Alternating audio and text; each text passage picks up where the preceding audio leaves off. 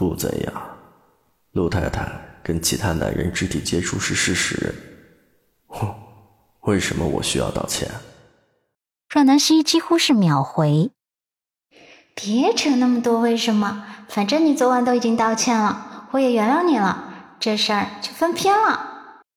陆漠北想起昨晚自己被撩拨的失控的画面，眸光微微的深暗了一下，眸底闪过一丝懊恼。昨晚他是好像道歉了。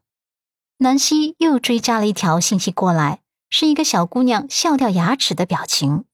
陆漠北看着这表情，想象着这个小女人发短信给他时候的表情，蹙紧的眉头瞬间又松懈了开来。站在他面前的蓝子琪虽然不是第一次看见大 boss 失常了，可是今天他还是又一次被雷到了。原来传说中的变脸就在眼前啊！大 boss 前一秒阴云密布，下一秒阴转多云的特技是怎样练成的？陆漠北放下手机后，抬眸看着蓝子琪交代工作，俊脸上的柔和之色瞬间就变成了淡漠冷傲。蓝子琪叹息，心底无语。果然，人跟人之间的待遇是有着极大差别的。阮南希发完了短信，收拾了一番，打扮的美美的出门了。他的咖啡厅很快就可以开业了，他的每一天都充满了期待和正能量。可是啊，昨晚运动量实在是太大了，下楼的时候双腿还有些虚软打颤呢。他走路有些扭捏的姿势落入鹿晗眸底，他恰好也刚起床下楼，看见南希走路那奇怪的姿势，他这个成年人自然脑补出了昨晚的画面。心底顿时就像是一座巨石砸下来，砸得他心脏血肉模糊的，极度的恨交织着痛，让他心底掀起了惊涛骇浪。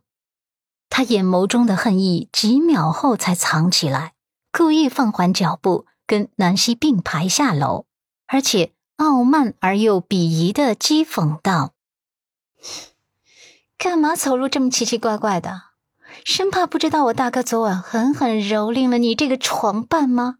还能不能矜持点，有点羞耻心？他特地加重“床伴”这两个字的吐字。阮南希心房里填满了明媚的阳光，可这个鹿晗硬是要给他笼罩一层阴影。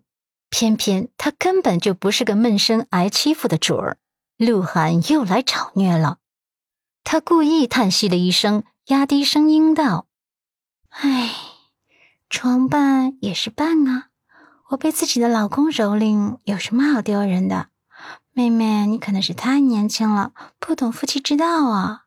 夫妻之间蹂躏的越凶，证明感情进步越快。再说了，有些人怕是想给我老公当床伴，还当不了呢，对吧？他这清清浅浅的语调。还有那无辜的模样，当真是刺激到鹿晗了。鹿晗几乎听见自己心脏流血的声音了，他脸色一瞬间白了几分。阮南希，你少嘚瑟！我大哥不是一般人，不是你能迷惑的。谁能笑到最后还不一定呢。好吧，你是不是又想提那个如果了？既然话赶话说到这了，南希眼波流转间。心生一计，想要炸出鹿晗口中几次提到的那个“如果”到底是谁？情绪刺激之下，鹿晗差点就冲动的说出来。好在最后他还是忍住了。他冷笑：“哼，沙南希，你休想在我身上使用激将法！我才不吃你那套！你越是想知道，越是好奇，我越是不会告诉你的。”我不会让你痛快的。阮南希嘴角微微一抽，反应还挺快的。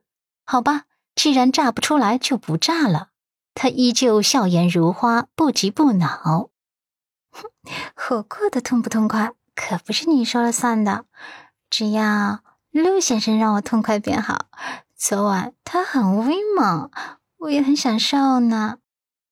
鹿晗听不下去了，拧眉怒道。干嘛？你还要不要脸？闭嘴！你管我呢？我想说就说，气死你！阮南希就是不按套路出牌，出口的话简直要把鹿晗给噎死了。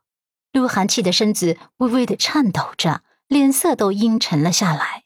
阮南希还是笑眯眯的露出两个小酒窝，溜过他身边，压低声音：“记住了，今天只是小小的警告，以后别没事找事的自虐。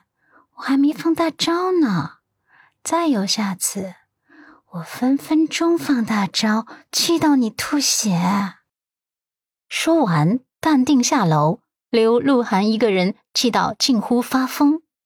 等到阮南希的身影全部消失在眼前后，鹿晗转身又折回自己的房间，换上天空卡，给那个号码发信息：“定今天，一刻不要松懈。”那边的人很快回复：“好的。”阮南希今天准备先去一趟医院，不管母亲怎么不可理喻，怎么偏心温子欣，可昏迷不醒的父亲终究是他的软肋，他真的做不到不管不问。